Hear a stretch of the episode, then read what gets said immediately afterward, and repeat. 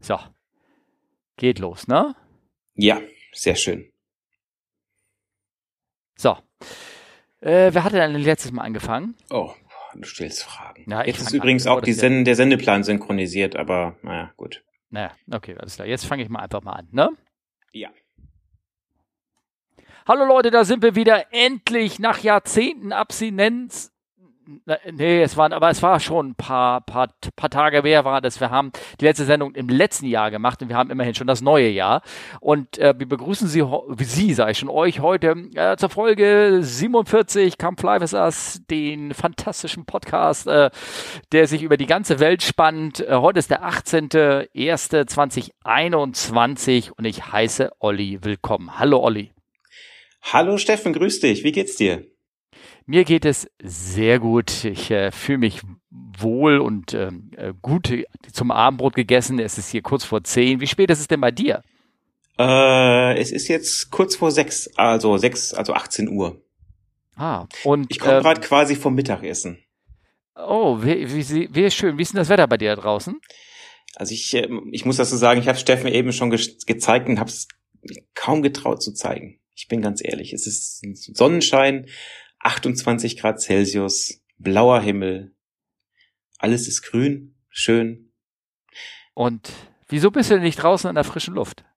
Weil irgendwer gesagt hat, wir müssen mal wieder Podcast aufnehmen. Ach so, okay. Ja, das ist sehr gut. Das ist sehr gut. Also Ja, nein, das nicht so auf die Folter. Sag doch mal, wo du bist. Was, äh, ach nee, du weißt es ja. Ja, ich bin in Buenos Aires. Genau, herrlich. Also, Also von daher Südhalbkugel Sommer. Das ja, ist echt schön. da war was. Ja, ja, genau. da war was, genau. Einziger Haken an der Sache.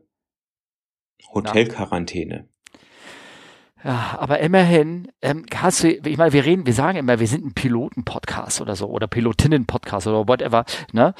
Ja. Und jetzt fliegt mal endlich mal wieder einer, schweres Gerät und, und, und bewegt sich und kann erzählen, wie es denn so war und was man so erlebt hat und, und ob der Himmel Ah. immer noch blau ist und, und Ja, aber Steffen, all sowas. Steffen, Steffen, ich bin als Ja. Passagier hingeflogen.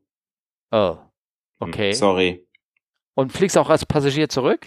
Nee, das nicht. Also tatsächlich Okay. fliege ich dann äh, on duty zurück, aber der Hinflug war jetzt, ich sag mal, mein Beitrag zum Flug nicht so wirklich da. Also Ja. vielleicht, dass ich zählt Essen und Trinken als Beitrag? Ich glaube nicht, ne? Naja, je nachdem, wenn du fragst, aber naja, also ich bin, ja, also kurzum, ich bin als Passagier hier hingeflogen und äh, wir fliegen morgen dann äh, on duty zurück, also dienstlich. Genau. Naja, so, so wertvoll, wie die Fracht gerade ist, hat man wahrscheinlich extra einen Flieger jetzt für dich geschartert, um dich dorthin zu fliegen, damit du morgen zurückfliegen kannst. Ja, schön wär's, aber es war dann doch ein Linienflug. Aber ähm, das muss man auch traurigerweise sagen, der war nicht sehr voll. Also das ist schon, das ist schon wirklich ziemlich traurig, wenn man sich das angucken muss. Also es war jetzt ein Jumbo, eine 47800 und es waren vielleicht 120 Gäste insgesamt da und das ist schon dafür, dass Buenos Aires eigentlich immer voll ist, schon ganz schön, das tut schon weh, finde ich. Ja, aber ich hoffe, dass wenigstens die Frachträume in dem Schiff voll waren, oder? Was meinst du? Ja, ich denke mal schon, ja. Also ich äh, habe jetzt nicht nachgefragt oder so, aber äh, ich gehe mal davon aus, ja. Ja, okay, alles klar. Oh, gut. Ähm, ja, das freut Bist du auch mich, geflogen? Bist du auch geflogen, Steffen? Ich wäre heute gerne geflogen, ne? Okay.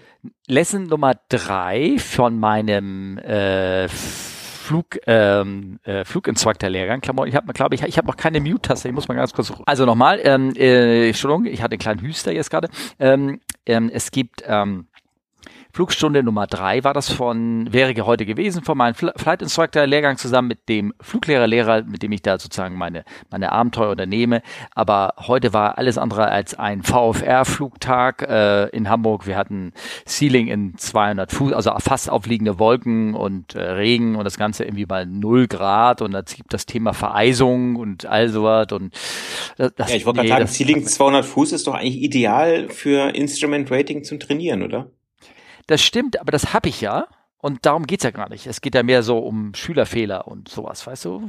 Ach so. Und, ja, ja, genau. Sowas in der Art. Ähm, wobei erstmal, ich bin noch immer dabei, erstmal das Ding genau richtig zu, zu beherrschen zu können. Also mit anderen Worten, es ähm, äh, versuchen, äh, korrekt aufzusetzen und sowas.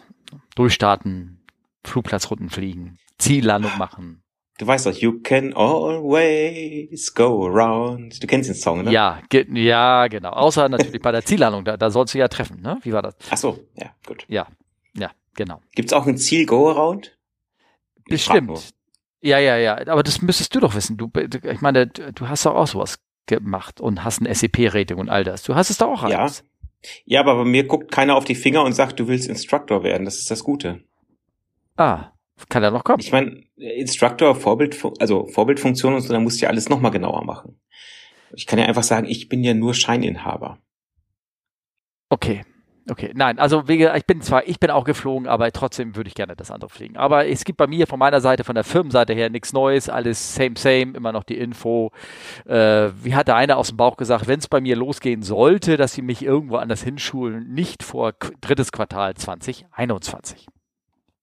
Also habe ich noch plenty of Zeit sozusagen, das zu Ende zu bringen, was ich jetzt äh, sozusagen gerade mache wie zum Beispiel Podcast-Notizen schneiden vom, von unserem Podcast und Kommentare beantworten. Und da bin ich sehr dankbar drüber. Das muss ich an dieser Stelle mal sagen. Danke, Steffen. Ach, bitte, bitte, bitte. Hast du denn schon gelesen, was denn da ist ähm, jetzt Aber natürlich. neuen Themen? Ja. Wir haben nämlich, okay. wir haben nämlich einen Nachtrag zur Episode 45 bekommen und da gab es nicht nur einen Nachtrag. Ähm, also zu dem Schlager gab es eine Menge Nachträge und Nachschläge und keine Ahnung was. Also ähm, ja, das, das war, Folge, echt interessant. Genau, das war Folge 45, ne, Schlagerklischees und kein Plan B. Und das hat viele Leute anscheinend entsetzt. Also die, diese musikalische Begleitung, die da war. Ja, ich meine, ich weiß nicht, ob kam das nicht so rüber, dass ich das nicht so ganz ernst meinte? Ich weiß es nicht. Ja, seit wann ist dieser Podcast ernst gemeint? Äh, ja, keine Ahnung. Aber ja, ja, ja. Ist egal. Auf jeden Fall haben wir Feedback bekommen, genau. Ähm, ja, und zwar ging Vom es mir um ganz Podcast. Genau, ein Teil mich davon und zwar hat uns nämlich damals in dieser Folge hat uns nämlich ähm, ähm, jemand auf diesen Zukunftsfunk-Podcast hingewiesen und da könnt ihr euch ja gerne nochmal in diese Folge reinhören, wenn ihr es genau wissen wollt, worum es da geht. Ich habe das ja mit Kapitelmarken alles und so versehen. Aber ähm, da ging es darum, dass sie gesagt haben, äh, ein Pilot ist, oder der, der Job als Pilot oder Pilotin ist kein Beruf. Und dazu gab es noch eine Info für all die Leute, die das mal vielleicht irgendwie später ausüben wollen. Äh, das stimmt. Es ist kein Be Beruf. Ne? Ja, Hat genau. Anne nochmal bestätigt. Wann, wie hat er gesagt? Der eine hat gesagt, die VC, also die Vereinigung Cockpit, hat das mal vor zig Jahren versucht, mit der Regierung zu verhandeln und ähm, äh, der Bund hatte aber angeboten, das einer dreijährigen Berufsausbildung gleichzusetzen. VC wollte aber das wie ein Studium bewerten. Das hat aber alles dann nichts geklappt. Und am Ende ist ein Pilot genauso, äh, wie hat er geschrieben, genauso vom Amt her wie jemand, der einen Gabelstaplerschein hat. Wobei das auch toll ist. Kennst du noch dieses erste virale Video Staplerfahrer Klaus? Ja, das kenne ich. Ich glaube, das hatten wir für unseren Podcast auch schon und wir ja. haben es auch schon verlinkt. ja. ja. ja. Weißt du Bescheid? Ja, ja. Ja, genau. Okay, ich werde es also nochmal verlinken für Bitte. all diejenigen, die es wollen. Einfach jetzt gleich aufs Bild klicken und dann kommt es. Ne? Ja, genau. genau. Aber äh, ja, es ist, äh, es ist eine schwierige Sache. Also wir hatten ja auch ähm, mit diversen Leuten da diskutiert, beziehungsweise der ähm, Autopilot-User hatte ja auch ein bisschen dazu gesagt, weil der ja schon ein paar Mal in der Situation war, dann äh, zum Arbeitsamt gehen zu müssen. Und äh, das ist tatsächlich eine ganz, äh, ganz spannende Situation. Also jetzt, äh, spannend klingt jetzt so positiv, das kann auch durchaus negativ sein. Ähm, ja. Ähm, naja, momentan genau. ist ja das Negative ja das Positive. Ähm, aber ähm, äh, was? Äh, aber ähm, ähm, genau. Also ich, ich, wie gesagt, ich, ich habe das ja nur einmal bis jetzt. Ähm, ich mache das ja die ganze Zeit schon. Ich muss ja Gott sei Dank nie den Arbeitgeber in solches irgendwie wechseln oder mich neu bewerben. Also bis jetzt schauen wir mal hoffentlich, dass es so bleibt. Ähm, ähm, weil ganz kleine Nebeninfo. Ich habe versucht oder beziehungsweise ich habe einfach mal so geguckt, könnte man denn irgendwo einfach nur, was für das Gefühl, dass man irgendwo hingehen könnte, habe ich mal in diesen unseren internen Buchungstool, das nennt sich TravelX, versucht, einen Flug mal zu, zu buchen, so nur einfach nur so aus Spaß. Weißt du, so einfach so, um ein Gefühl zu kriegen. Und dann wollte ich also abgeben, Anflug, äh, Abflug irgendwie Anfang März, Ankunft Mitte März. So ferientechnisch, ne? Mhm. So einfach nur mal so aus Spaß. Und ich habe leider statt Abflug Anfang März angegeben und habe ähm, dann Ankunft wieder äh, zu Hause ähm, statt März Februar geschrieben, so dass es für das Programm so aussah, als wenn ich elf Monate verreist bin und erst im nächsten Jahr wiederkomme. Und dann kam eine Fehlermeldung. Ja. Und da stand drinne, dieser Flug ist, Flüge sind innerhalb dieses Gebietes oder außerhalb der Beschäftigungszeit nicht möglich. Außerhalb der Beschäftigung. Okay. Und jetzt weiß ich nicht, ob das Buchungstool schon mehr weiß als ich. ja. Ja, ja das, man sagt das so. Früher, also du weißt ja, wen hast du gefragt, wenn ein, wenn ein, äh, oder beziehungsweise wen, wenn, wenn du irgendwie irgendwas los war mit dem Flugzeug. Also irgendwie, da war irgendwie Technik und du standst rum und du musst, es muss geklärt werden, was machen wir jetzt mit dem Flugzeug? Geht das irgendwo noch hin? Wird das irgendwo noch ähm, gebraucht oder irgendwas? Wenn, wenn da ein Cateringwagen kommt und anfängt da bei dir Sachen rauszureißen oder umzuladen, die wussten immer als aller, allererster, dass der Flug gecancelt oder umgeleitet oder ein Aircraft Change hattest oder irgendwas. Also wenn du wissen wolltest, was du gleich machen solltest, dann hast du am besten immer den Caterer gefragt, weil der wusste immer im ersten Bescheid. Und jetzt frage ich mich, ob ah. dieses Buchungstool, doch, doch, doch. Also ich hatte das jetzt gerade vor zwei Wochen, dass uns beim Catering in einem Zwischenstopp, also wir sind von ähm, von Deutschland aus nach, ich sag mal, A geflogen, weiter nach B, um da auszusteigen. Und in A haben wir ein Catering bekommen für den Rückflug nach Deutschland. Hm, okay. Das hat uns ein bisschen irritiert, weil der Weiterflug nach B war nämlich eigentlich nur 45 Minuten und die haben halt das komplette Programm aufgefahren. Ich meine, fanden wir jetzt nicht so schlimm, aber tatsächlich war die Flugzeit zu kurz, um alles zu essen. Ich wollte, ich wollte gerade, hast du Galileo gefressen bekommen? Nee, hat nicht geklappt. Zeit? Wir haben also alles dran gegeben, aber es hat nicht geklappt. Ja. Und da war der Caterer mal ganz klar äh, in der Fehleinschätzung. Ach so. Also ganz kurz, ich möchte nur das Thema noch zu Ende bringen, bevor ja. wir wieder so nett ja, abdriften. Ja, und zwar ähm, auf jeden Fall ähm, nur für die Leute, die es wirklich dann interessiert. Also hat denn, ähm, ich glaube, das Telgomat, der hat geschrieben, dem geschrieben zum Thema Beruf und Pilot und was das bedeutet, hat er geschrieben, dem Vernehmen nach können aber Universitäten einen Äquivalenznachweis in Form einer Prüfung durchführen, so dass man dann ohne Bachelor zum Masterstudium berechtigt ist. Also für all diejenigen, die jetzt mal wegen irgendwo gerade irgendwo auf der Straße sitzen oder irgendwas irgendwie, vielleicht kann man ja da irgendwie, und sie wollen sie umsatteln oder wollen irgendwas machen, vielleicht kann man da ja irgendwie was sozusagen regeln oder irgendwas in der Art. Ja. Ja. Ja. Wer weiß. So, vielleicht ist es wichtig äh, für mich. Keine Ahnung. Ich muss nur TravelX fragen und das Reisetool, die wissen dann Bescheid. Also Steffen, du weißt ja, ich habe ja vor meiner Fliegerei, habe ich ja studiert. Ja. Hast du auch was gelernt dabei? Äh, gelernt habe ich eine Menge. Ich habe zwar ja. erfolgreich das Studium abgebrochen, aber das spielt jetzt nicht zur Sache. Ähm, parallel zu unseren, also ich war ja da nach Abitur bei mir dann Zivildienst und so auf der Uni, da gab's dann äh, Studieren ab 60 für Senioren. Vielleicht solltest du dich damit schon mal auseinandersetzen. Das ist ein gutes Zeichen. Dann habe ich ja noch fünf Jahre, bevor ich rausgeschmissen werde, oder? ja, wer weiß. Ja, ich weiß, ich kann eine Mordsanzahl von Wartesemestern aufbringen, meinst du, ne? ja. Ja, ja, genau. Ne? Naja, ja. gut, lassen wir das. Äh, also. Ja, lassen wir das Thema. Kommen wir doch mal lieber zu unseren Fragen. Genau. Da sind Michael, Michael hat eine total ja. eine Menge, ja. Und ich würde mal mit einer von Michael anfangen. Mhm. Ähm, also Michsim086 schreibt, äh, nämlich, dass er, sa er, sagt, hallo, möchte euch zu unserem, äh, zu eurem Podcast gratulieren. Naja, gratulieren. Dankeschön, Michael, aber ja, es ist das, was ihr draus macht mit den Fragen, sage ich immer. Finde ihn immer sehr unterhaltsam und informativ. Hätte eine Frage an euch Profis. Welche Profis? Ähm, äh, ja. Was ist der Unterschied, wenn man vom Tower einen Visual Approach vorgeschlagen oder angewiesen bekommt gegenüber einem, in Anführungszeichen, normalen Anflug, wenn die Bahn über ILS verfügt. Als Pilot würde ich mir hier ja immer als Unterstützung des ILS in den Instrumenten einblenden lassen. Sind bei einem Visual Approach die Procedures bzw. Margin anders? Danke für eure Antwort, liebe Grüße, Michael. Da stellt sich erstmal die Frage, angewiesen, kannst du einen Visual Approach angewiesen bekommen? Nein. Nein, also ähm, es ist da auch, äh, ich sag mal, auch unter Kollegen oft mal so ein bisschen Unklarheit. Ähm, wir fliegen ja nach Instrumentenflugregeln, das muss man ja dazu sagen. Äh, anders als äh, Sichtflugregeln, also IFA, WFA, hat der eine oder andere, die eine oder andere schon mal gehört. Ähm, wir fliegen natürlich weiter IFR. Das heißt, ähm, dass dieser Visual Approach ist halt nicht zu vergleichen mit dem, was man bei der Privatfliegerei macht.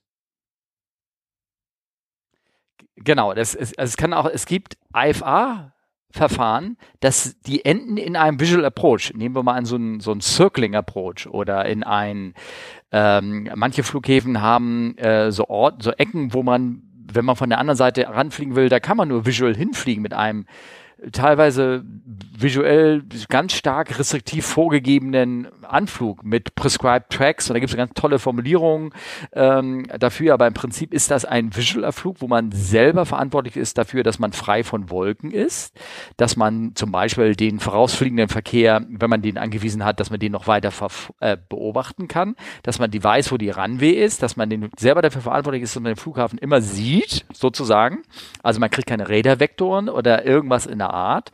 Ähm, aber es ist immer noch ein IFA-Anflug und der ähm, der, äh, der Tower ist auch in dem Sinne verantwortlich dafür, dass die Runway dann frei ist, bis ich landen äh, kann oder so. Ist halt nicht wie bei so einem kleinen Wald- und Wiesenflugplatz, wo ich selber gucken muss, ist die Runway überhaupt frei, dass ich da landen kann sozusagen, sondern ähm, das ist äh, immer noch ein IFA-Anflug und den kann man ja trotzdem nach dem ILS fliegen. So ist es ja nicht. Genau. also was, was halt ein ganz großer Unterschied ist, deswegen äh, bekommt man das auch vor allen Dingen in den USA. Also ich glaube, USA immer eigentlich. Also selbst bei uns, wenn wir da nachts ankommen, nichts los ist, fragt der Tower Controller Confirm Runway Inside und sobald man dann Ja sagt, heißt es Cleared Visual Approach. Und der Vorteil für den äh, Tower Controller ist, dass er sich nicht mehr um die Staffelung äh, kümmern muss. Und das ist halt für ganz viele ein Riesenvorteil, weil ähm, hin und wieder ist man mit einem großen Flugzeug doch ein bisschen schneller als andere. Und ähm, dann ja ist er nicht mehr dafür verantwortlich und sagt not my problem, ähm, ein PAL, wie der Hitchhiker es nennen würde, ein Problem anderer Leute. Und ähm, genau. Deswegen machen das viele ganz gerne was vor allen Dingen natürlich für so einen großen Flieger wie du es dann fliegt, auch egal ist, ob, ob er dich jetzt an die so eine 737 jetzt auf, ich glaube, er dürfte dich auf 2,5 Meilen irgendwie ranführen oder irgendwie sowas. Und wenn du dann nur 2,3 Meilen entfernt bist, dann ist immer noch sichergestellt, dass der andere rechtzeitig von der Landebahn runter ist, wenn du da landen möchtest, aber äh, er braucht dich halt nicht so, so aufs, aufs Grad genau ähm, äh, zu staffeln, wie das, wie das notwendig ist. Ja. Ja, genau. Und er kriegt halt einfach mehr Flieger pro Stunde rein. Ne? Also das ist oft ein Grund, ja, und, die Amerikaner weniger Arbeit halt, ne? Ja, genau. Ja, ja, klar, genau. Aber es ist, du darfst auch nicht in die Wolken reinfliegen und sowas. Du, also es, ähm, du hast ja die, die, ähm, ich weiß gar nicht, ob es Wetterminima gibt. Äh, ja, gibt es wahrscheinlich Wetterminima in deinen eigenen Handbüchern, je nach Operator, die haben dann eigene Handbücher. Aber im Prinzip ist es immer noch ein, it's part of an instrument approach. Ich habe da auch mal ein paar Texte zusammengesammelt, die tue ich nachher in die Shownotes, dann kann sich das jemand vielleicht nochmal angucken. Ne? Ja. Genau. genau.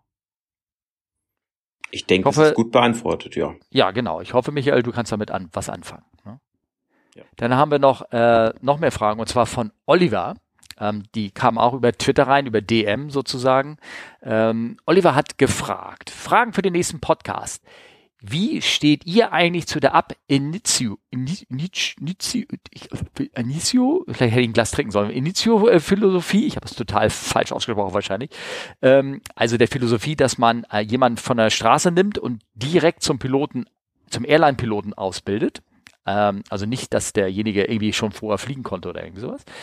In Amiland denken die meisten, dass es ja vom Vorteil ist, einen von der US US Air Force ausgebildeten Piloten am Steuer zu haben, der dann wie Sully alle rettet, wenn etwas falsch läuft, indem er eine MacGyver-artige geniale Lösung improvisiert. Äh, mit ME, wofür steht das? Meines Ermessens.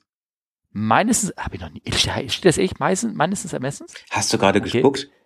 Ja, aber wir sind ja von der Kamera gesehen. Ja, zum Glück. Oh, Entschuldigung. äh, ja, ich, ich versuche immer noch dieses Ab Initio richtig auszusprechen, deswegen ist mein Mund noch so voller Freude sozusagen. Äh, meines Ermessens finde ich es gut, zwei ähnlich ausgebildete Piloten vorne zu haben, die unter Stress das machen, was sie gelernt haben und nicht wild improvisieren. Hm. Hm.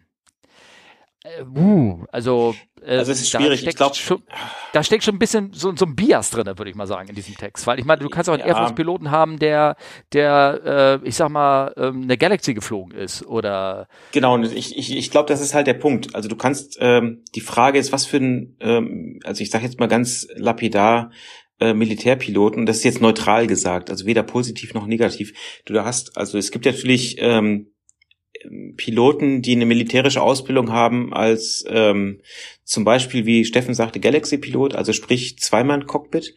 Und dann hast du natürlich die, die ähm, vor allen Dingen gerade Fighter fliegen, die halt darauf trainiert werden, eine One-Man-Show zu machen. Und da hängt, da ist halt ein Riesenunterschied bei denen. Ähm, von daher muss man das, glaube ich, sehr differenziert betrachten. Ähm, ähm, dass jetzt Sully von der äh, Air Force kam, das ist halt einfach dem System dort geschuldet. Das ist halt sehr üblich in den USA, dass man ähm, bei der Air Force halt äh, fliegt und dann irgendwann ähm, zu den kommerziellen Privat, also nicht privaten, aber zu den kommerziellen äh, Fliegern geht oder halt von von der Pike auf quasi einmotorig äh, kommerziell fliegt und dann immer größere Flugzeuge fliegt, bis man dann irgendwie fast am Ende der Karriere auf ein Jet kommt. Ähm, ja, ich glaube, das ist so gewachsen in den USA, ne? Das ist einfach. Ja, also ich weiß, wenn man, also ich, ich, ich weiß anfangs, wenn ich in den USA mal ein Flugzeug gechartert habe, dann fragen die natürlich auch fliegerischer Background. Und äh, wenn man dann sagt, dass man halt schon wirklich ähm, Whitebodies geflogen ist im Alter von unter 30, dann hat man immer völlig äh, überraschte Gesichter äh, gehabt. Ne? Das, das konnten die sich gar nicht vorstellen. Ne? Ja. Weil es halt einfach nicht üblich ist in den USA, ja. Ja. Ähm, und ähm, äh, mit MacGyver-artigen Lösungen bei Sully, also und dass er improvisiert hat, weiß ich jetzt nicht genau, ob man das da irgendwie ähm, so beurteilen kann. Also ich, ich glaube ja, das haben bestimmt tausend Leute nachgeflogen im Simulator, das Ding, und haben festgestellt, man hätte noch irgendwie Umkehrkurve machen können und woanders hinfliegen können und so. Aber ehrlich gesagt, genau das wäre MacGyver-artig und improvisiert gewesen, ja. weil er hat eigentlich ganz ruhig in besonnen Checkliste und hat geguckt, wo fliege ich geradeaus sicher hin und hat dann am Ende nur das Wasser erkannt. Also Wasser ist natürlich, hat, hat ein, hat als Landeplatz den, den Nachteil, dass es, dass du hinterher nach einer erfolgten Landung immer noch so hervorragend gut ertrinken kannst. Aber ähm, also in dem Sinne hat er sich einen guten Spot ausgesucht, wo sofort Hilfe da war. Und ähm, ich würde gerade hier jetzt nicht unbedingt der, den, den Fighter sehen in dem, in diesem, in diesem Ding sozusagen. Da gibt es bestimmt andere Beispiele, die dafür sprechen. Ja, ja und Oder streut es mich?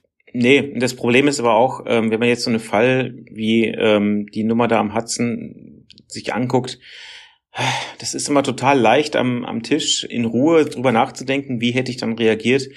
Ähm, dieser Startle-Effekt, dieser Überraschungseffekt, der ist halt mitunter so groß, ähm, dass, dass man da einfach, ja, das, das lässt sich so, glaube ich, normal kaum nachvollziehen. Also das ist wirklich schwer, weil selbst im Simulator kann man dieses diesen Überraschungsmoment kaum trainieren, sage ich, behaupte ich mal, weil du weißt im Simulator, irgendwas wird sowieso passieren, ja, also du bist ja schon quasi drauf getriggert, während du im normalen Flieger ja irgendwie denkst, na ja, gut, fliegst halt von A nach B, Daily Business as usual und äh, da wird schon nichts passieren, sage ich jetzt mal. Ne?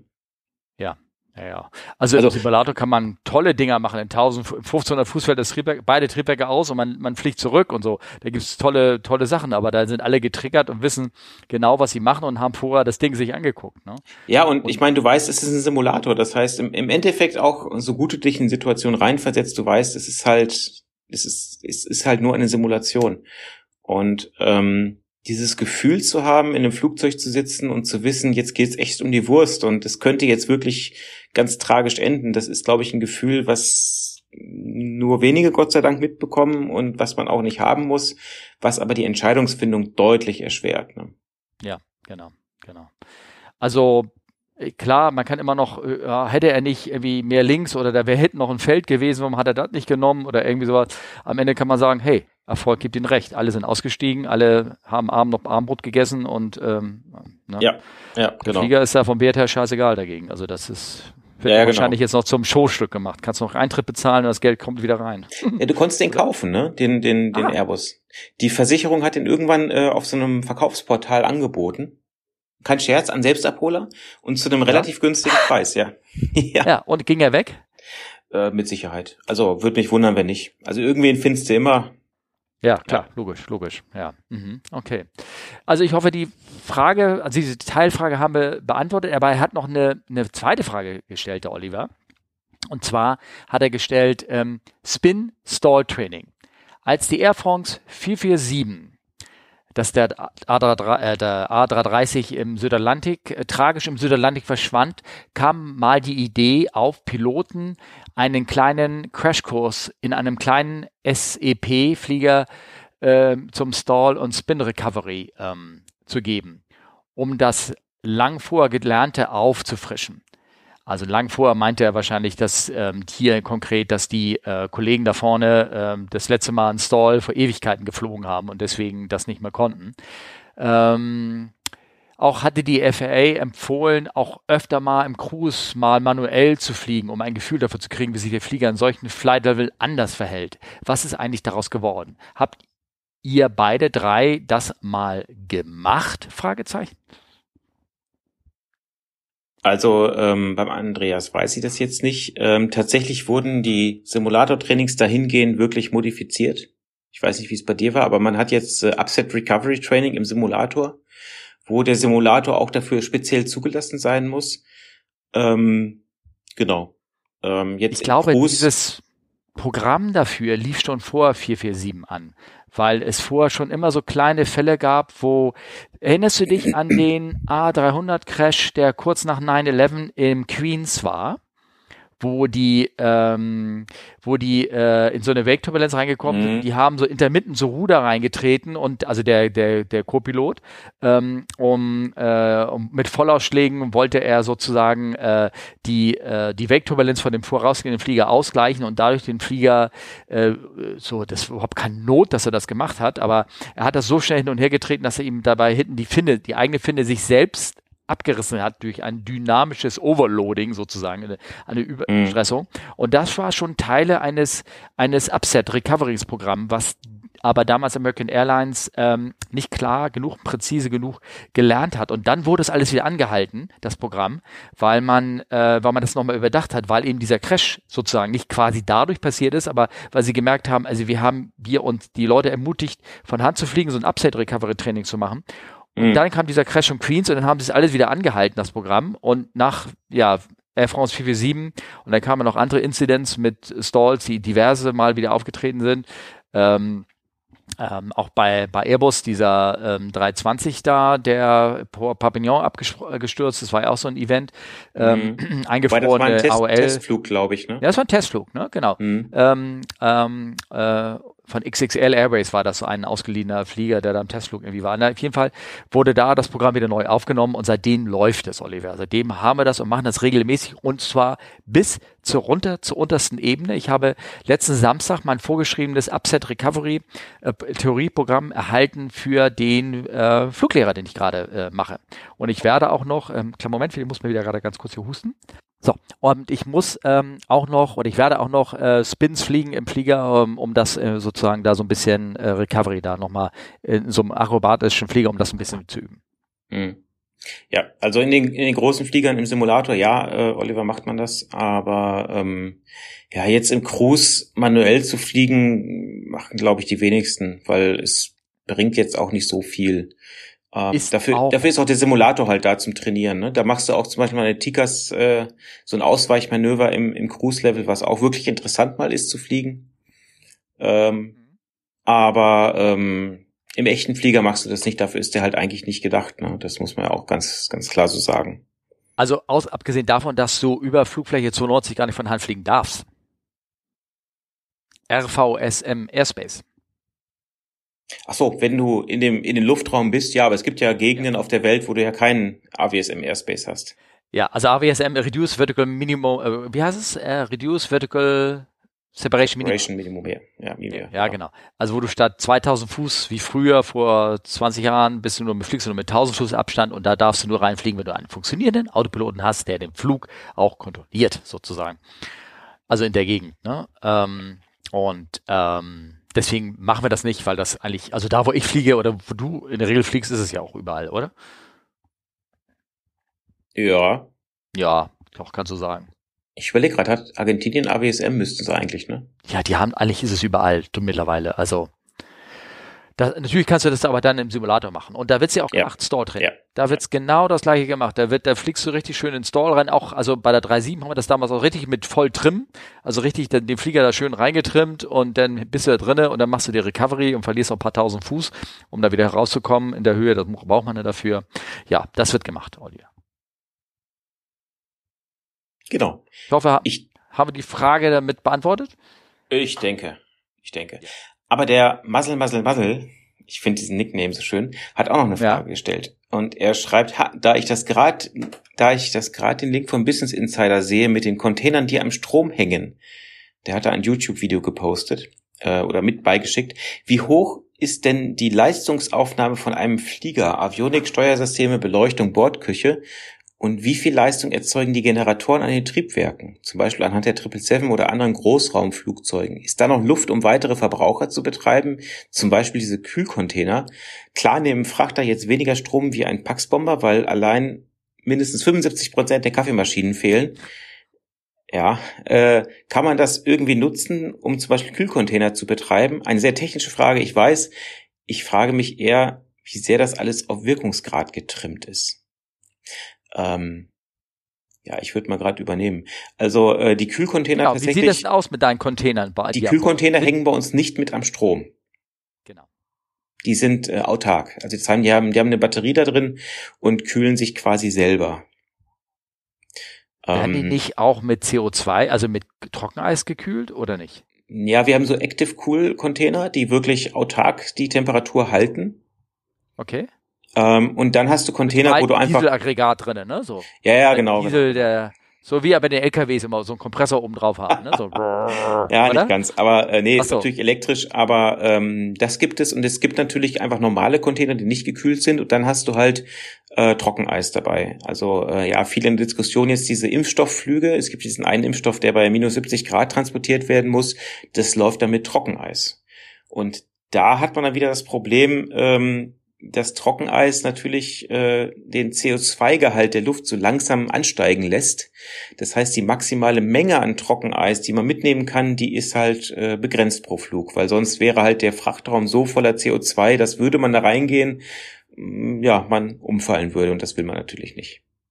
Hm, okay. Genau. Ähm, aber das könntest du doch durch Lüftung oder nicht? Oder ja, die Lüftung ist ja so, dass du das auch irgendwie, also das ist dann sehr flugzeugspezifisch, aber manche Flugzeuge haben die Lüftung ja so angelegt, dass du das auch, sag ich mal, vorne mitbekommst, wenn es brennt. Ne? Also da ist die Lüftung ja schon sehr zirkulierend. Ähm, von daher, ähm, nee, ist schwierig bei einigen Flugzeugen. Ist ein bisschen musterabhängig, aber ja. Und generell die Leistungsaufnahme von einem Flieger, boah, ich weiß es nicht, aber die Avionik, ja, die braucht natürlich einiges, auch die Steuersysteme, Beleuchtung, nee, das ist nicht so viel Bordküche. Ich glaube im Verhältnis die Kaffeemaschine und der Ofen relativ wenig. Ähm, das hält sich alles eigentlich in Grenzen. Die Generatoren an den Triebwerken erzeugen sehr, sehr viel Leistung. Also ich muss gestehen, für die 777 weiß ich es nicht.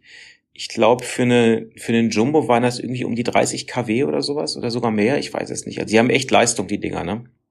Also ich habe mich, habe vorher Sachen rausgesucht und habe mich damit beschäftigt, was passiert, wenn ein Generator ausfällt. Aber ich habe leider dummerweise nicht geguckt, wie das nun ist, wie viel, wie viel sozusagen Saft er hat. Da bin ich jetzt gerade mal sozusagen gerade hier dabei, ähm, um das irgendwie nochmal irgendwie rauszufinden. Da muss ich mir einen Augenblick gedulden. Du musst mal einen Augenblick weiterreden, ganz, ganz kurz. Ja, also ähm, generell ist es aber so, dass die dass ist ja alles so ausgelegt, dass das redundant ist. Das heißt, wenn jetzt ein Triebwerk ausfällt, würden ja auch die Generatoren an dem Triebwerk nicht mehr funktionieren und die verbleibenden Triebwerke oder bei mir halt bei der 777, das eine verbleibende Triebwerk muss dann ja alles weiter versorgen. Das heißt, die sind sowieso schon mal so ausgelegt, dass die im Normalbetrieb sich eigentlich total langweilen. Also ähm, die haben deutlich mehr Leistung, äh, als wirklich benötigt wird. Das äh, muss man einfach ganz klar sagen, ja.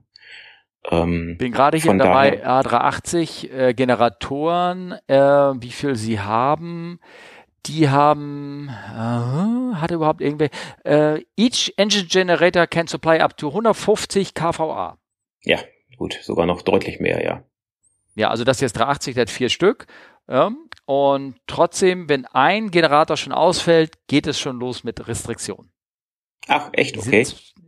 Also am der, also der eine, in dem Sinne ist es ähm, Redundanzproblem einfach nur, mhm. dass du dann nicht irgendwie ein Auto, Autoland mit ein ähm, äh, irgendein äh, Dual Autoland, sonst was Kategorie kannst du nicht mehr machen, also sozusagen. Mhm. Also irgendeine Restriktion ist, ist dann, äh, fällt dann raus und ähm, was dann auch schon rausfällt, teilweise sind irgendwelche Commercial Load Sheddings, also dass sie anfangen, gewisse Fußbodenheizungen an den Türen auszuschalten. Das ist so ein automatisches Management, was dann irgendwie nicht geht. Oder wenn alle ihre Öfen hinten anschmeißen, dann geht, geht das nicht. Dann geht irgendein ein Teil der Galley geht nicht mehr. Die, das Supplemental Cooling fällt aus, also für gewisse Galley-Bereiche und sowas beim. Da macht das Gerät relativ schnell los Mods, sag ich mal, in Anführungsstrichen.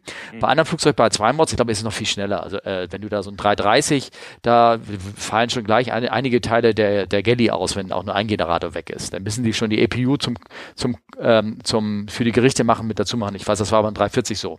Wenn du da einen Generator kaputt hattest, konntest losfliegen, hast du eigentlich überhaupt keine Probleme, Probleme gehabt, aber dann kam irgendwann so, wir wollen jetzt hier das Essen machen für die Gäste, dann haben wir hinten die APU angeschmissen, damit dann die, also die Küche dann wieder hundertprozentig funktioniert hat. Ja, okay. Ich bin jetzt mal gerade am gucken, was hier bei der 777 überhaupt so steht. Hm. Okay. Aber wie gesagt, das ähm, so ist es mit der mit der Stromversorgung und auch äh, selbst wenn so Gäste mit einem irgendwelchen Emergency Kit kommen oder wenn so ein Stretcher an Bord kommt, wo der Arzt irgendwelche Hilfskit mit dabei haben, ich glaube, die werden in aller seltensten Fällen werden die irgendwie ans Bordnetz angeschlossen an den an den Stromversorgungen. Also das ist vielleicht maximal denn zugelassen für hier sagen wir mal äh, so kleine USB Ladegeräte oder irgendwie sowas, aber ansonsten funktionieren so kleine Sauerstoffanreicher und irgendwas, die funktionieren alle in der Regel Regel mit einer eigenen Stromquelle. Da wird nichts großartig extern angeschlossen. Da ist kein Drehstrombehälter, Stecker oder irgendwas, äh, wo man das irgendwie noch mal anschließen kann oder irgendwas. Okay. Ha hast du was gefunden? Nee, ne? Nee. Ja, aber 150, das wird bei dir ähnlich sein. Große, groß, also 150 kVA, das kommt schon hin, ne? Ja. Das sind dieselbe Größe Triebwerke und vielleicht sogar noch mehr, weil du halt nicht so viel Redundanz ähm, hast. Ne? Ja, ja, das glaube ich auch. Ja. Naja. Also es ähm, gibt da ähm, total interessante Bilder auch, aber. Ah, hm, okay. Also ich hoffe, damit haben wir ähm, Frage einigermaßen beantwortet. Wie Stichwort ist, wie gesagt, Kühlung wird mit CO2, wenn es ganz groß ist, wie bei Olli gesagt, und die haben eigene Stromversorgung. Ähm, und was sofort ist, das Load-Chatting, das findet relativ schnell statt, dass äh, sofort Verbraucher abgeschaltet werden, wenn ein Generator fehlt. Ne? Ich hoffe, damit haben wir Fragen beantwortet. Soll ich mal zum nächsten weitergehen oder willst du noch was gucken da? Ja, ich bin noch gerade am gucken, aber ja, 150 kVA lese ich hier jetzt auch, aber das ist alles. Ja, ja siehst. Okay. 380. Hm. hm. Okay. Ja, also es wird irgendwo in dem, ja. Na? Und zwar, haben wir eine Frage, ich, die haben wir, glaube ich, schon mal so ein bisschen bekommen gehabt, aber ich habe sie hier nochmal reingestellt, und zwar von U-Bahn Verleih. Oh, warte mal ganz kurz, ja, Entschuldigung. Also 787 ja, oh. hat 250 kVA, was aber daran liegt, dass die äh, Klimaanlage darüber läuft. Mhm. Das ist nochmal deutlich mehr, aber 777, nee, finde ich nicht, keine Ahnung. Also irgendwo in between, denke ich mal. Ah ja. Okay. Also wir haben noch mal eine Frage bekommen von U-Bahn Verleih. Ja. Was sind eure Lieblingsflughäfen und warum? Und welche sind eure Lieblingshäfen aus Passagierschicht und wie unterscheidet sich das? Das ist so, er hat nur ganz wenig Buchstaben genommen für diese Frage, finde ich, ganz wenig Worte, aber hat da so viel reingepackt, dass ich gar nicht weiß, wo ich anfangen soll. Und frage dich. Also mein Lieblingsflughafen ist meine Homebase und weißt du warum? Was wenn ich, denn deine... Wenn ich da ankomme, heißt das, dass ich Feierabend habe. Ja, aber äh, äh, hat denn irgendwie Bielefeld die Ecke, hatten die einen Flughafen oder, oder, oder deinen Segelflugplatz oder was meintest du jetzt? Nee, ich meine jetzt da, wo ich hinfliege. Also nee, aber äh, ich, ich weiß schon, wie die, wie die Frage gemeint ist. Puh, ja, Lieblingsflughäfen? Keine Ahnung. Das ist eigentlich relativ egal. Also ich bin sehr, sehr gerne nach Quito geflogen, aber das war einfach so generell, weil es ähm, sehr interessanter Anflug war und ich da auch so vom Ort her sehr, sehr gerne war. Aber der alte Stadtflughafen, der ist ja leider abgebaut worden. Äh, ich glaube, klar, es, muss, es gibt äh, Flughäfen, die aus fliegerisch sind, äh, fliegerischer Sicht spannend sind. Ähm, äh, also hier irgendwelche wilden Inselflughäfen, wo du weißt, du kannst um das Thema wieder zu haben, meistens da reinfliegen oder in den Bergen oder Innsbruck, äh, fand ich immer sehr großartig. Dann gibt es auch so andere Dinger wie äh, Florenz, da muss auch spannend sein oder äh, Funchal, so die, die halt so ein bisschen flierisch in der Sinne da hauchtreibend sind, aber da kann ich ja nicht mitreden. Ich fahre da ja nicht. Ne? Ähm, ich mag sehr gerne nach Hamburg fliegen. Ist halt irgendwie, hängt auch so mit mir so Heimatflughafen zusammen, so sozusagen. Das finde ich sehr spannend. Und als Passagier und auch als Crew, ich, fliege auch gerne, wo es, wo man ein schönes Layover hat hin. Also Mhm. Sowas wie, als ich da noch hingeflogen bin, wie Hongkong oder Singapur oder irgendwie sowas oder New York. Das ist einfach, New York ist spannend, weil, weil es halt sehr viel Gequatsche, sehr viel los ist, weil du, weil du, weil du da irgendwie siehst, hey, hier wird Luftfahrt, also wirklich, ja, wie der New Yorker Straßenverkehr betrieben, ne? Sehr intensiv, sehr viel und äh, sehr spannend. Also Schöner Flugplatz, also bringt Spaß. Ja. Nee, aber ansonsten. Ja. Nee, habe ich jetzt genau, eigentlich nicht so. Damit, also frag, fragst du andere Leute, sagen die was anderes. Also da, ne, das, und ich kann über Quito nichts sagen und genauso wenig über Mexiko, da war ich nie und auch nicht über Buenos Aires. Geht nicht. Nee, China würde ich ja sagen, bald. generell ist langweilig. Findest du? Zum Beispiel. Ja, weil da irgendwie, irgendwie, weil da kannst ja irgendwie, ist ja alles irgendwie so, so strikt so. Also die, da, wenn du da irgendwie abweichst und du klickst dreimal ein Offset musst du machen und äh, überhaupt. Wobei, und, ja, gut, das ist ja Flughafen unabhängig, die, die, diese Offset-Fliegerei. Aber also ich weiß, einmal sind wir nach Shanghai geflogen, wir kamen da morgens Ortszeit um 4 Uhr an und wir haben alle vermutet, der Tower-Controller, der muss einen im Tee haben. Der hat gelallt, das ist kein Scherz, der hat so gelallt, dass er kaum verständlich war. Also noch schlimmer als ein normaler Chinese. Und der okay. hat nur Scheiße, nur Scheiße geredet. Okay. Und irgendwann haben es, als sich dann wirklich alle auf der Frequenz beschwert haben, ging ein anderer dran. Ja, vielleicht war da ein bisschen mehr. Wie heißt die, die chinesische Version von Reiswein? Ich weiß es nicht. Ja, genau. Hm. Ähm, ja, nee, aber sonst Lieblingsflughäfen. Ja, ach, mir ist es eigentlich relativ wurscht, muss ich gestehen. Hm. Okay.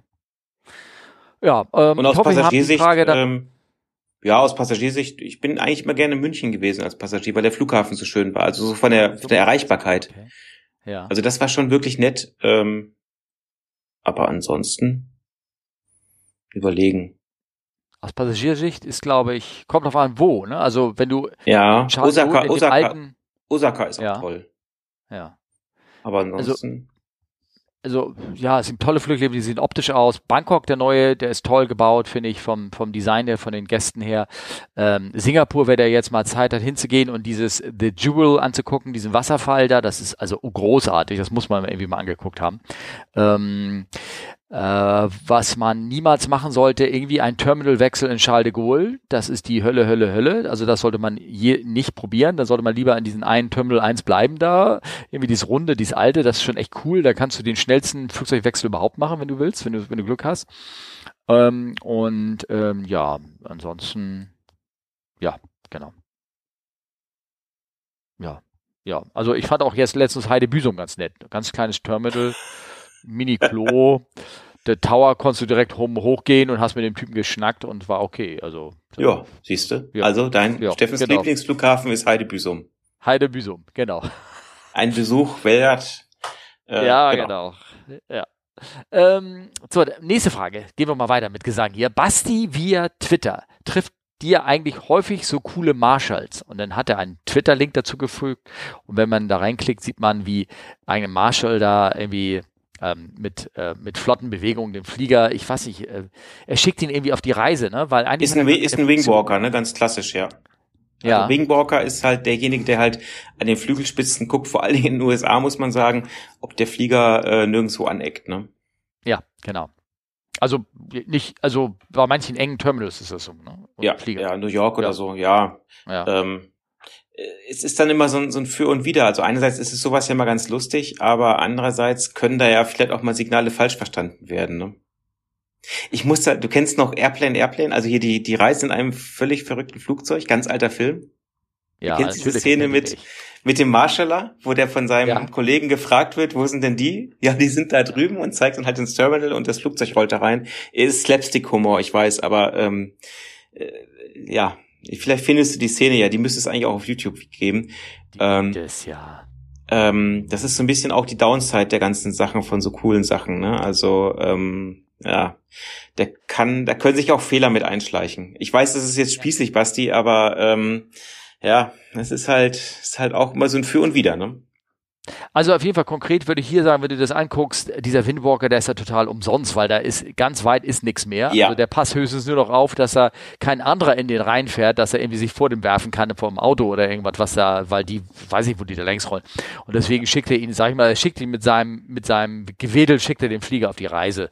Irgendwie sowas. Also was ich sagen kann, dass es in Japan ja teilweise diese sehr, diese sehr, diese Einwenker gibt, die so ganz präzise winken und auch ganz ähm, sich dann ganz zum Schluss, nachdem sie dich rausbegleitet haben, ähm, also nicht die Einwinkel, aber auch so das, die ganze Bodencrew, also schieben sie den Flieger zurück, ne, dann docken sie den Schiff ab und, und stehen sie da und in einer Reihe und Glied, neben steigen Ex raus, auch der Pushback-Fahrer, nehmen den, äh, stellen sich hin und geben dir das Freizeichen und winken dir dann in Reihe und Glied und winken dem Flieger dann auf Wiedersehen. Ja, aber das ist nicht alles, Steffen. Da hast du nicht richtig geguckt. Was machen sie, Sie, da? verneigen, sie verneigen sich.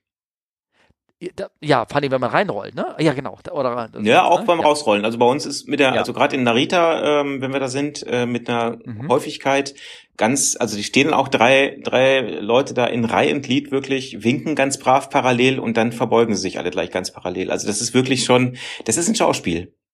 Ja, das stimmt. Das stimmt. Also, Also das ähm, gibt es. ja. Und da gibt es bestimmt auch Videokonten. Ich kann ja mal gucken, ob ich da welche in die Shownotes reinpacke dann oder irgendwie sowas, ne? Ja. Hm. So. Jetzt kommen wir mal zu den ernsten Themen, finde ich, oder? zu den ersten Themen. Was sind denn Naja, erste Themen? Also, also Sachen, die in der Luftfahrt passiert sind. Also, oh, was hat er da? so. Dulce de Leche. Mm, lecker. Ja, Ja, ja. das ist hier. Ah, das sind leckere Sachen. Das sind äh, typische Buenos Aires. Ja, nicht zu viel davon. Ne? Das geht ja sonst gleich Ich äh, schön auf ein äh, Media Luna schmieren und dann essen. Ne? Mhm. Mm. Ähm, ja, und zwar wurde nämlich von Reisewahnsinn, ich glaube, den kennst du auch sogar persönlich, ne? Oder? Nicht? Ich weiß nicht, ob ich, hatte ich Ingo mal getroffen? Wir haben viel geschrieben, wir haben auch mal telefoniert. Oh, Ingo, ich weiß es nicht. Haben wir uns schon mal getroffen? Ich glaube ja. Ich bin mir nicht sicher. Aha. Egal. Ähm, ja. Der hatte Ingo. nämlich, also Ed Reisewahnsinn, ähm, der hatte wohl in seinem Blog oder sogar im Podcast wurden sie äh, zu dem Unfall von Sri Vijaya, äh, der am 9. Januar ähm, in, ähm, abgestürzt ist, ähm, ähm, äh, wurde dazu gefragt, ähm, dass, äh, äh, ich, muss mal genau die Seite, genau, das ist der Flug ähm, äh, Srivijaya Boeing 737 Flug SJ 182 vom Jakarta nach Pontianak in Indonesien ähm, ist nach dem Start, der war in 10.000 Fuß Höhe, ist er mehr oder weniger na, innerhalb von wenigen Sekunden abgestürzt. Und man hat mittlerweile den Flugschreiber, alle möglichen Sachen gefunden. Also der Artikel im Aviation Herald, den ich noch verlinken will, der ist ja sehr detailliert, chronologisch, was da passiert ist. Aber natürlich hat man noch überhaupt keine Schlussfolgerung. Man weiß, dass da so ein bisschen, bisschen Wetter war, Regen, aber jetzt nichts Dramatisches. Auf jeden Fall kann man sich das irgendwie nicht erklären. Es gibt relativ gute genaue Auszeichnung von Flightradar 24 was da passiert ist. Ja, weil der hatte vor kurzem wohl neun, äh, die, äh, die haben vorher, haben die immer mit M-Blatt oder irgendwas da aufgezeichnet, die, die ganzen Daten. Und die haben kurz vorher, haben die da, da irgendwie aufgerüstet, den Flieger auch oder die Gegend, keine Ahnung, deswegen konnten sie relativ gut ähm, Daten da aufzeichnen, also von was von außen halt lesen kannst. Und demnach ist der Flieger innerhalb von 20 Sekunden äh, die letzte Aufzeichnung war dann 250 Fuß über Grund ähm, von Flight Radar. Also innerhalb von 20 Sekunden ist ja diese Höhe runtergerauscht. Und ähm, äh, wir bewegen uns im Bereich der Spekulation, was da jetzt genau passiert ist. Ähm, aber wenn du in dieser, Gesch also diese Zeit, ich, ich habe das mal nachgerechnet, ich habe mal geguckt, wie lange braucht ein Körper aus 10.600 Fuß im freien Fall ohne Luft den Boden zu erreichen. Ja, ohne Luft wird ja 25 unendlich, ja gut, ohne Luft wird ja immer schneller. Also du musst ja schon sagen, irgendwann erreicht er eine, eine, eine fixe Geschwindigkeit. Ja, genau. Aber das ist ja, ist ja wichtig, dass ich, was ich jetzt Ergebnis, hängt ja von dem Ergebnis, was ich damit sagen will. Also der hat 20 Sekunden gebraucht, der Flieger. Im freien Fall ohne Luft möchtest du 25 Sekunden brauchen. Ja. Also, was ich damit sagen will, dass, also da jemand sozusagen die Triebwerke, die Nasenposition oder was immer das ist, der ist schneller runtergefallen als der freie Fall, sozusagen. Mm, Das geht ja nicht. Mhm. Wie bitte? Also ähm, das geht ja nicht ganz. Also man muss auch sagen, ja, Flightradar hat schon aufgerüstet, aber das ist halt immer noch eine andere ich glaube, Genauigkeit glaub, als du, du verstehst, du verstehst meinen Punkt gerade, glaube ich nicht, was ich meine. ja, ich, was ich freier. Fall sagst du 25 Sekunden und da wurde auch Sekunden. Genau. Und wenn er Ja. in 20 Sekunden runterfällt, dann muss also, dann, ähm, dann müssen die Triebwerke geholfen haben. Also mit anderen Worten, der, der kann nicht irgendwie, wie kann ein, es geht doch um ein Thema, wie kann ein Flieger einfach so aus dem Himmel fallen? Er ist halt nicht gefallen, er ist, also der ist auch, der ist geflogen Richtung Boden. Das will ich damit irgendwie ausbringen. ja, ist, du weißt halt nicht, was was passiert war, ne? Also das ist halt immer schwierig. Ge- Genau, genau. Also man sieht anhand der Daten, dass er zunächst langsam geworden ist auf, auf 200 Knoten grob und kurz vorm Auftreffen war halt deutlich schneller auch in der Groundspeed her. Also das lässt davon vermuten, dass er irgendwie in irgendeiner Art horizontale Flugkomponente wieder hat, weil sonst hätte man diese Groundspeed nicht oder irgendwas nicht, Speed nicht aufzeichnen können. Ähm, nee, oder zeichnet Flight Radar Airspeed auf? Ja, das ist halt, das sind halt so viele, das Na? sind halt so viele Fragezeichen. Ja, ja. Ne? Also wenn jetzt zum Beispiel genau. die Airspeed gemessen wird, ähm, dann kann es natürlich sein, wenn die jetzt zum Beispiel irgendwelche Probleme mit dem Statik- oder Pitot-System haben, dass dann da auch ganz falsche Werte aufgeschrieben wurden. Stimmt. Also ja, genau. muss man halt wirklich aufpassen. Ja. Ähm, ja. Ja. Du meinst, dass da selbst die Anzeigen der Höhe ähm, kaputt sein könnte natürlich. Ja, lass es mich mal so sagen. Es gab ja vor einiger Zeit auch mal einen ähm, Flug, wo die Instrumente an dem Flugzeug äh, verrückt gespielt haben. Das gab es auch bei Flighträder und angeblich ist dieses Flugzeug in 60 Meter Höhe für eine Stunde lang geflogen. War natürlich auch nicht ganz richtig. Das ja. war halt einfach ein Instrumentenfehler. Das wurde halt falsch zu Flighträder übermittelt. Die haben das trotzdem so aufgezeichnet, weil es halt so funktioniert das System. Ja, klar. Äh, Gab es auch ganz wilde Spekulationen drüber aber ähm, das war halt nicht so. Ne? Da muss man halt immer aufpassen, was wird aufgezeichnet und äh, vielleicht ist es auch ein Instrumentenfehler. Das können halt so viele Sachen sein, dass ähm, ich bin mal sehr gespannt, was rauskommt, aber ich sag mal, bis zum Zwischenbericht muss man leider erstmal abwarten. Ne? Ja, klar. Aber was man sagen kann, also, ähm, also diesen Aspekt habe ich wirklich überhaupt nicht bedacht, natürlich, dass der Instrumentenfehler ist, weil so rein von den Daten her gibt es Sinn. Irgendwie mhm. 280 Knoten bis in 10.000 Fuß und was man dann an, an Trümmerteilen gefunden hat, ähm, spricht dafür auch, dass er mit sehr, sehr hoher Geschwindigkeit ins Wasser halt irgendwie getroffen hat. Ne? Mhm. Also irgendwas wird da irgendwie schon gestimmt haben. Ähm, aber so gruselig das ist, es kann auch sowas, so, so ein Scheißding wie so ein Suizid sein oder irgendwie so ein Quatsch. Das kann, muss nicht mal irgendwie irgendeine Explosion oder oder also es vor allen Dingen, man muss eins sagen, es ist kein alter Flie äh, nee, es ist keine dieser neuen 737 Max gewesen. Also es war nicht irgendwie wieder so ein MCAS-Ding oder irgendwas in der Art, sondern das äh, war eine alte 737-500, auf der habe ich tausende von Flugstunden und das Ding ist relativ, nee, nicht relativ, das Ding ist sehr, sehr sicher. Ähm, und so ein Ding fällt einfach, deswegen schätze ich auch die Frage wahrscheinlich, fällt einfach nicht so vom Himmel. Und deswegen warten wir mal ab, was das Ergebnis ja, sagt. Also Ingo, äh, Flugzeuge verschwinden, ja, das ist jetzt, ja, verschwinden klingt immer so nach äh, verschollenem Bermuda-Dreieck, ne? Aber ähm, das kann halt ganz viel sein. Ähm, das ist halt auch das Problem, man muss halt erst die Untersuchung abwarten und gucken, was bei rauskommt und dann, dann sieht man halt erstmal, was, was da wirklich Phase war. Ne? Ja, genau, richtig. Ja. Ja, so, so, so traurig das klingt. Noch können wir da äh, nicht viel ähm, zu sagen. Ne? Irgendwie sowas. Aber ähm, auf jeden Fall, vielleicht hängt das auch mit dieser komischen Airline zusammen, weil die haben so, also so eine super Statistik haben die nämlich nicht. Mhm. Also die Flugrevue hat nämlich geschrieben, dass sie seit 2008 schon fünf Flieger verloren haben. Wie, weiß ich jetzt nicht. Vielleicht sind die auch einfach keine Ahnung, ähm, verloren gegangen, weil sie einer außer sie weggeflogen hat oder irgendwas. Aber ähm, äh, also die Statistik scheint von dem, von dem nicht so äh, gut zu sein. Ne? Ja. Leider, Ingo, mehr können wir dazu nicht sagen. Und liebe Hörer, ich hoffe, das langt euch erstmal, aber die, mehr weiß die Rest der Menschheit auch noch nicht. Nee. Nee, genau. Dann, das, und das finde ich das Interessante, ähm, ich hatte die, diesen Fall schon letztes Mal rausgesucht, weil ich darauf hingewiesen worden ist von Break to Vacate. Und der hat mal gefragt, ob wir über diesen Fall hier ganz kurz was erwähnen könnten. Und ich so, ja, hm, habe mir zuerst gar nicht so weiter gedacht, weil wenn du nämlich bei Aviation Herald da reinguckst, dann ist da relativ wenig Text dabei. Der, das ist ein Unfall, der ist schon ein bisschen länger her, der war 2015 passiert. Und zwar Turkish Airlines Flug äh, ähm, ähm, TK 726, der flog von Istanbul nach Kathmandu und ähm, der hat Kathmandu angeflogen und äh, war schlechtes Wetter. Die sind auf den Anflug auf die Landebahn 02 geflogen und äh, sind dann durchgestartet, weil sie beim ersten Mal die Runway nicht gesehen haben und haben den zweiten Anflug dann gemacht. Und äh, ja, dabei sind sie sozusagen ähm, ein bisschen hart aufgesetzt, ein bisschen neben der Bahn. Und äh, das Nasenfahrwerk ist abgebrochen, der Flieger ist halb im Dreck, äh, dann im Gras oder ist dann im Gras gelandet und die Leute sind evakuiert und ich weiß gar nicht, ob es ähm, ähm, Verletzte war, gab bestimmt, bei so einer Evakuierung gibt es eigentlich immer ein paar Leichtverletzte. Ähm, mhm. Was mit dem Flieger genau passiert ist, kann ich jetzt, den habe ich gar nicht weiterverfolgt. Ich weiß nur, dass der ähm, lange der Flughafen dadurch ein bisschen geschlossen war. Und äh, ja, und ich dachte mir, ja, okay, was da so passiert, ja, hm, hm, äh, doof oder irgendwie sowas. Und dann habe ich mal so mit den ganzen Unfallbericht durchgelesen und das irgendwie ziemlich spannend, was da ähm, passiert ist. Ähm, hattest du Zeit, da mal so ein bisschen reinzugucken oder sowas? Äh, ein wenig. Also ich hatte, ich hatte, von dem Fall hatte ich schon mal gelesen. Ähm, ja, genau. Er, erzähl erst mal, das ist, glaube ich, am besten. Ähm, genau, also ich habe ja den Unfallbericht durchgelesen und wie gesagt, ähm, ich habe auch einen Screenshot von dem Anflug mal reingeflogen. Ich finde das sehr spannend, weil ich da früher auch hingeflogen bin. Ich kenne diesen Flughafen.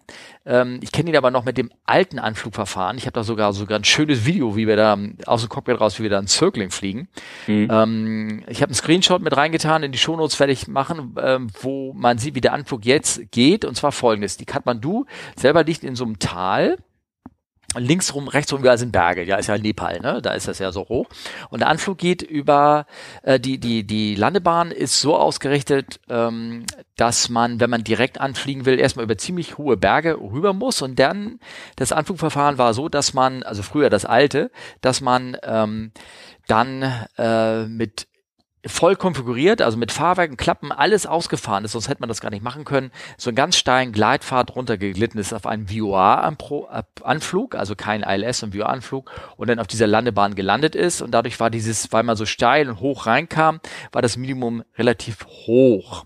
Mittlerweile, dank der modernen Technik, AirNav und sowas, also die ganzen GPS-Abflüge, ähm, hat man das und das kann man sehr schön sehen auf dem Bild, was ich mit reinposte, muss man nicht mehr direkt straight in anfliegen, sondern man kann einmal um die Höhe im Berg Berge so ein kleines Tal rumfliegen sozusagen und dann Anflug machen, so dass man ein relativ niedriges Minimum hat von ähm, Oh, habe ich, hab ich glaube 300 Fuß oder irgendwie sowas. Also man kann mhm. da relativ niedrig mittlerweile hinfliegen und hat auch relativ niedrige Wetterminima dadurch. Nämlich glaube ich äh, 500, 600 Meter AVA oder irgendwie sowas.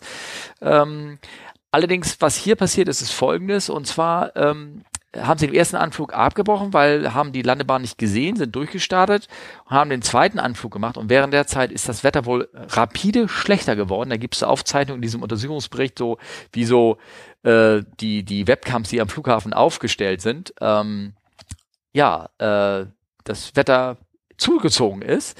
Ja. Ähm, und äh, und die Crew anhand der, der Datenrekorder sich entschlossen hat, trotz Nichtsehen des Flughafens ja, weiterzufliegen. Also die sind, haben den Autopilot angelassen, sind weitergeflogen, haben den, ähm, haben dann irgendwann die Landebahn gesehen, aber sie war nicht da, wo sie sie erwartet haben. Sie waren leider ein bisschen offset und ein bisschen hoch sind sie reingekommen. Ja. Ähm, und haben dann die Autopilot ausgeschaltet, haben harten Touchdown gemacht und äh, teilweise neben der Bahn und dabei ist halt das Buchfahrwerk äh, äh, abgebrochen und der Flieger halt dann da mies zum Stehen gekommen. So, und jetzt kommen wir mal auf diese kleinen Details rauf, weil, weil es ist, alles für sich ist irgendwie scheiße, was da passiert ist. Die haben also das Minimum gebastelt, sind da tiefer geflogen, hätten eigentlich durchstarten müssen, weil sie keine, keinen, keinen Flughafen gesehen haben und all sowas. Aber jetzt kamen so diese ganzen Löcher in dem Käse dazu, die überhaupt das jetzt zu dem geführt hat, was da nämlich passiert ist. Also es viel äh, passiert sind. Also erstmal folgendes, ähm, haben die gar kein Wetterupdate bekommen. Also die sind da angeflogen und man sieht auf diesen Webcams, dass das Wetter schlecht ist, aber diese, die haben kein Spezi bekommen, sondern das war immer noch die alte Artis, dass das mhm. Wetter halt anfliegbar ist und die sind da hingeflogen. So, dann haben sie irgendwann, haben sie mal, nachdem sie kurz vor dem Minimum waren, haben sie gefragt, sag mal, bestätigt doch mal, dass die Lichter von der Runway komplett eingeschaltet sind. Hat der Tower bestätigt, ja, aber hat aber nicht bestätigt, dass das Wetter mittlerweile scheiße geworden ist oder die Sicht da irgendwie schlecht geworden ist. So, dann sind die also weitergeflogen, Minimum, äh, ja, sind irgendwie weitergeflogen, haben Autopilot angelassen. Normalerweise müsste man ihn irgendwann mal nach Minimum, wenn man die Runway sieht, ausschalten. Oder vorher schon. Das haben sie nicht getan nach Verfahren. So, und jetzt kam noch ein zweites Ding dazu. Ich weiß nicht, ob du das schon gelesen hast, ob du da schon weit bist.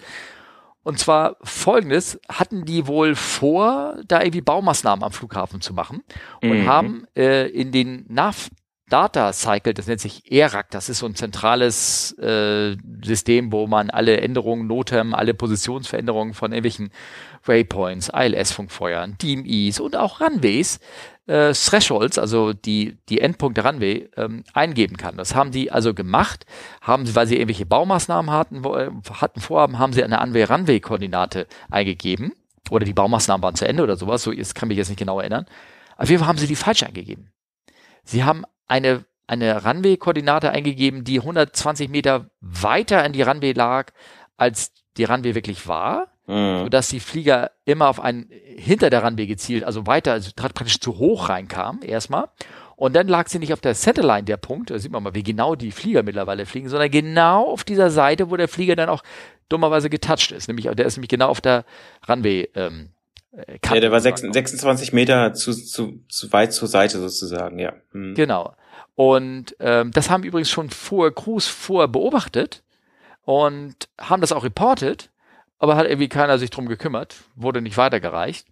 Also möglicherweise waren da wieder so diese kleinen protokollarischen Fehler, dass, also erstmal, da waren ganz, da waren Leute geflogen, die die Minimums nicht beachtet haben, die aber gegen die Verfahren geflogen sind und weitergeflogen sind. So, das und dann hatten die halt noch falsche Database, alles Mögliche und äh, haben auf den Autopiloten vertraut und der hat sie dann da neben die Runway aufsetzen lassen.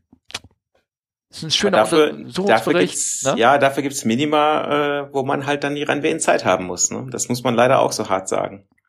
Ja, vor allen Dingen, ich, der flog zum ersten Mal nach Kathmandu, der Kapitän, habe ich meine, meine ich gelesen zu haben.